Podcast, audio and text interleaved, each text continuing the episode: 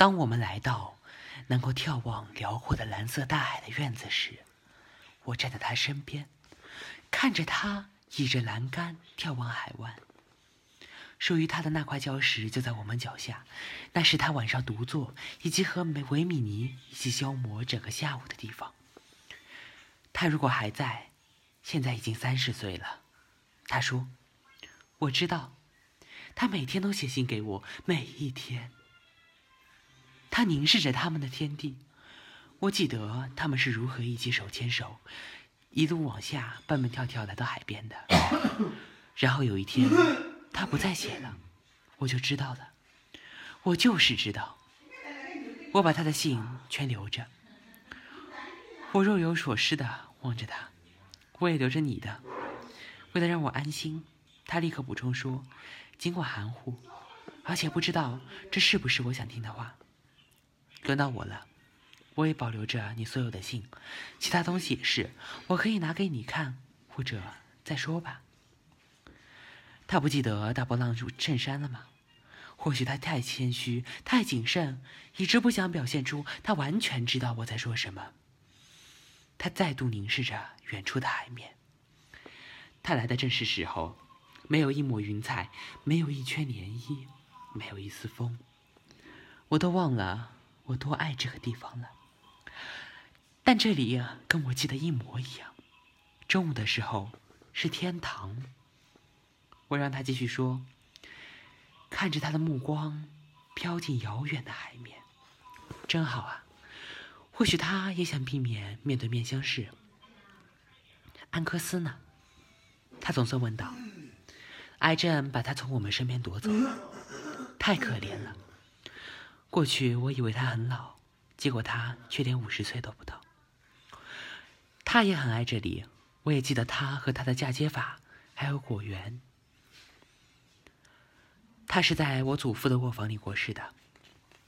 再度沉默，我本来要说我的旧房间，却改了主意。回到这里，你高兴吗？他比我早看穿我的问题。我回来，你高兴吗？他回嘴。我看着他，感觉防备已经卸得差不多了，不过没有被威胁的感觉，就像容易脸红却不引以为耻的人。我知道我不该压抑这种感觉，让自己被左右。你知道我高兴，或许还有点过了头呢。我也是。这句话说明了一切。来，我带你看看我们埋葬父亲部分骨灰的地方。我们从后面的楼梯下楼，走进花园，到过去摆早餐桌的地方。这个地方从前属于我的父亲，我称之为父亲的魂牵梦萦处。如果你记得的话，以前那边属于我。我指着泳池边过去摆着我的桌子的地方。这里有属于我的地方吗？他半只咧着嘴笑问。一直都有。我想告诉他，游泳池、花园、房子、网球场、天堂的门阶。所有地方将永远是他的魂牵梦萦处。然而，我却只指了指楼上他房间的落地窗。我本来想说，你的眼睛永远在那里，困在轻薄窗的帘子里。从楼上我的那间近来已无人入住的卧房望出去，微风吹拂，窗帘飘飞的时候，我从这里往上看，我站在阳台外，我以为你在里面，正从你的世界望向我的世界。如同我发现你坐在礁石上那一晚一般，告诉我，我在这里很快乐。你人在数千里外，但我一看到这扇窗，就想起一条泳裤、一件匆忙披上的衬衫和倚在栏杆上的手臂。然后你突然出现，点上当天的第一支烟。那是二十年前的今天。只要这栋房子还在，这都会是你的文件梦萦处，也是我的。我本来想这么说。我们矗立片刻。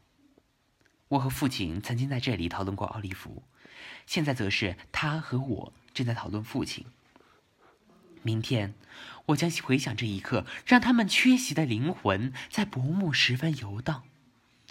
我知道他会乐见这样的事发生，尤其是在如此绚丽的夏日。我相信他也会的。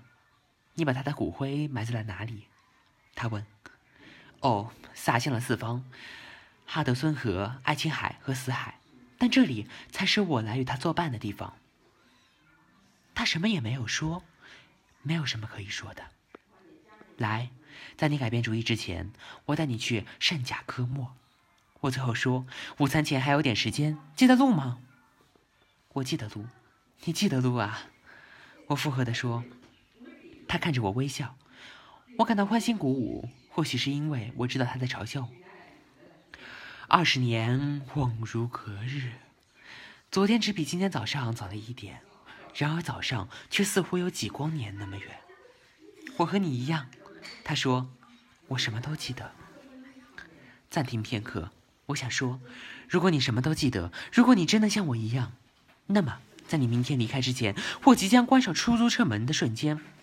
当你已经向其他每个人都告别，此生已再无其他的话可说时，那么，就这一次，请转身面对我，即使用开玩笑的口吻，或当作事后无意间想起我们在一起时，这对我来说可能极为重要。就像你过去所做的那样，看着我的脸，与我四目相对，以你的名字呼唤我。